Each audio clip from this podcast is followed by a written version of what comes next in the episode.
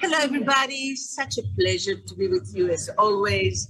Thank to the American Society, to our president, Larry Rubin. I'm Deby Beard, and I'm very happy to introduce somebody really special. He's Mike Cremeno, and he's the Chief Revenue Officer of Ski Butlers, based in Park City, Utah, and been with the company for 11 years. And for me, it was really marvelous to have Ski Butlers, and we will tell you.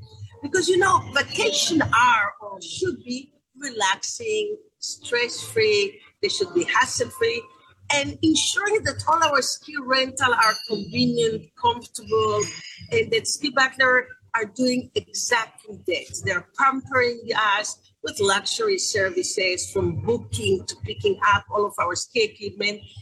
And Ski Butlers, Mike, started in a single Park City garage in 2004 and has grown to serve 50 resorts worldwide. You have to tell us about this super adventure.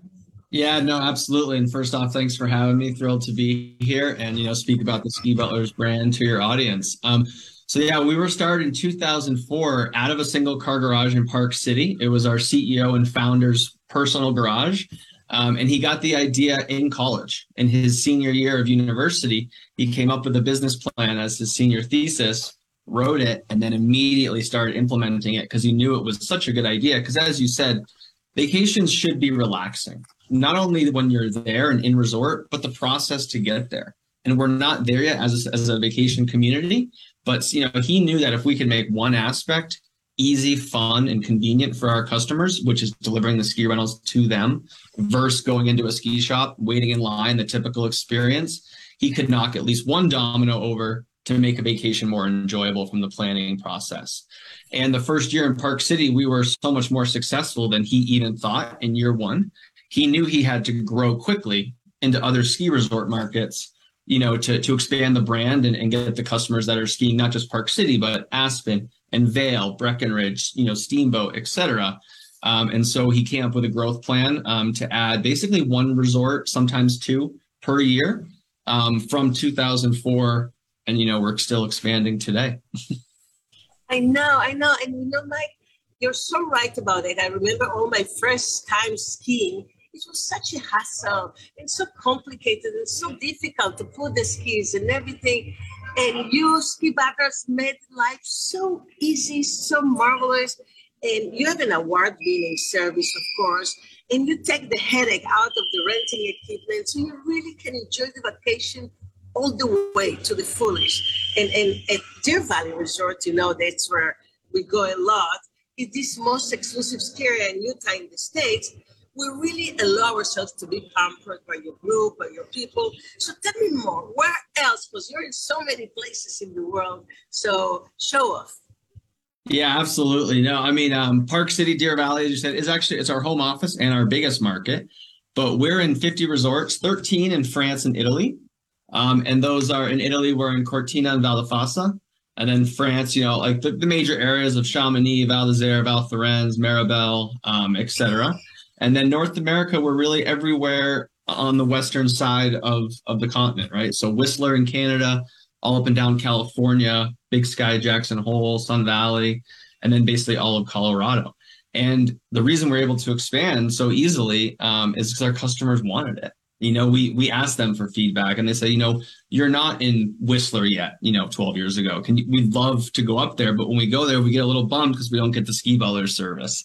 You know, we have to go into a rental shop. So we listened to our customers where they were skiing. Listen to our partners. You know, we have a lot of national and global partners, and where they're seeing their customers go, and we kind of followed that path um, with our expansion and you know we're we are expanding into Mammoth in California um, as we speak. Um, we launched that last week, so that's going to be our new market this season, and then we do have four coming into our portfolio. We believe for next year, which I can't tell yet, but we're really excited about. It's marvelous. You've been growing so much, and it really makes sense. And just so our friends that are looking and watching us you know, with this, delivery and support of collection of the complete equipment from the ski boots, the skis themselves, the helmets, the poles, the ski butler, eh, the, the day, the first day that uh, I was lucky enough to have ski butler, They showed up in my room in this spectacular suite at Stein Eriksen Lodge and to do this fitting of the equipment. It, was really an experience, an experience that, that made life so beautiful. And later, the skis were waiting for, for me in the, snow, the snow, in the ski in and ski out area of the lodge a few seconds from the lift, go up to the mountain, and everything was just comfortable and simple. And I really, Mike, never touched the skis. I didn't. I just was carried away by the super service of the super hotel and the ski butlers. So all the all, all this experience, all this adventure of going skiing becomes really marvelous. And I want because it's, it's a little bit difficult maybe for for our audience if they haven't done this experience to really understand it. So I want them to know that for me, it made really so marvelous the skiing. And since then, of course, it has been always with you, with ski butlers. Yes. And I can I cannot imagine skiing without you guys. You man, we wish we could hire you. You're great at speaking about our brand. Um, you're telling us a lot what our customers tell us, right? And I want to be honest, a first time ski vacation to the mountains can be intimidating but it doesn't have to be if you have the right resources, whether it be a great travel agent or tour operator or friends or family who have gone on a vacation, just plan ahead and ask questions. And it can be a phenomenal experience and not as intimidating as people think. But there are a lot of logistics with skiing versus going to a beach resort, for example, or maybe a, a city urban destination. And what we want to do is we're usually the first people you see. You know, you land, you take your transportation up to the hotel, you check in, and then Ski Butlers arrives. And of course, we're going to fit you, like you said, for your, your skis or snowboards, your boots, your helmets, you know, your whole packages. But we also want to be a resource for you on your vacation and say, hey, here's where you get the best powder runs. Here's how you avoid lift lines. Here's some après recommendation and restaurants you should go to, or some kids' activities, you know, once the skiing's over. So we kind of try and be a true concierge for them, not just for rentals, because then they get that that peace of mind that, you know what, the, the mountain communities do care about our experience they want to show off their great amenities and their town. Um, and that's really what we should we try and do. A real concierge service. That's it's marvelous. You know, right now I'm in, in Jordan, and uh, and we enjoy the same experience. Not on this in the snow, of course. It's quite hot in here, but we had this that when they wait for you and they recommend you and they make everything so easy. Actually, it's it's the Tropicana that, that's the name of this travel agency, that's a receptive travel agency. And they make life easy and good, where to go, when to go, how to go. And that's what you're doing now. Mike, you must be super scared, I guess. well, I, I, mean, I have the dream job. You know, I grew up um, skiing in New England in a small t- state called New Hampshire.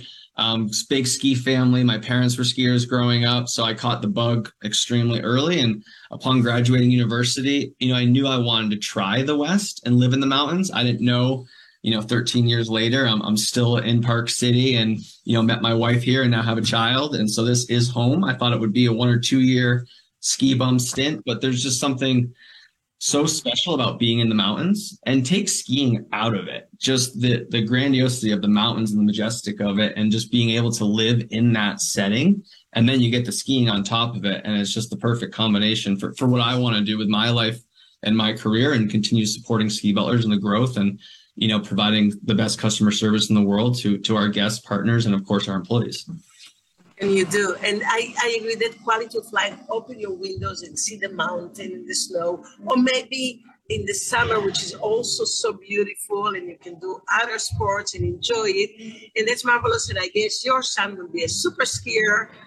Uh, very very soon. I ski, and we do ski a lot. You know, we're we're a skiing company, and we try and encourage skiing with our with our team. And you know, we do ski days with our employees um, and with our partners and so forth. And I've been skiing since I was two. So I guess, yes, I, I like, I guess I am a pretty good skier by your definition. oh, that's really so marvelous. I'm sure you're super scared. I'd love to ski with you one day. We're going to be in Park City uh, next year. Anytime. So I'll, that will be just marvelous. You will go with your son and my daughters. They're a little bit older than your son, and uh, enjoy it so much. And really, congratulations it, this is such a great idea and makes life so so marvelous that I just I just love it. Congratulations yeah. and thank you because you made my life so much hedonistic in this when I go skiing. No, I mean, so glad to be, you know, be a partner and, and support. And, you know, I think for people that haven't been to the mountains or, or skied, one more thing is it's a lifelong sport. You know, like bringing your kids out there to learn. It's kind of like golf or tennis or something you can do forever as a family. And the smiles you get from your kids when they're when they're up in the mountains the first time going down snow, there, there's nothing like it. It's nothing, and then it's it's something that you do together. It brings you together. I play golf and with my daughters, and I know what you mean because it's those moments that you're just enjoying this time together, doing something that you love. Absolutely, absolutely. you know, enjoying the outdoors with friends and family. It, it's tough to beat. Absolutely, Mike Romano. Really, it was such a pleasure talking with you. Congratulations for the ski butlers and it's so great that you're growing and be everywhere and it's um, super concierge full full service and uh, really um, i congratulate you well yeah thank you so much debbie this was this was a pleasure and you know um, if your audience needs anything they know where to find us and happy to help them plan a wonderful trip thank you and i hope all our uh, friends here that, that see us i'm sure many of them are skiers look for the ski butlers. They just put ski butlers www or what would be the best way to find you for? Yeah, skibutlers.com. Um, you know, the website's super intuitive, very information friendly. We also have all our contact information if you'd like to email or call us and get more clarity. Um, and we have the phones and website manned all the time. That's marvelous. Thank you, Mike. Thank you for the time and thank you, everybody. Thank you.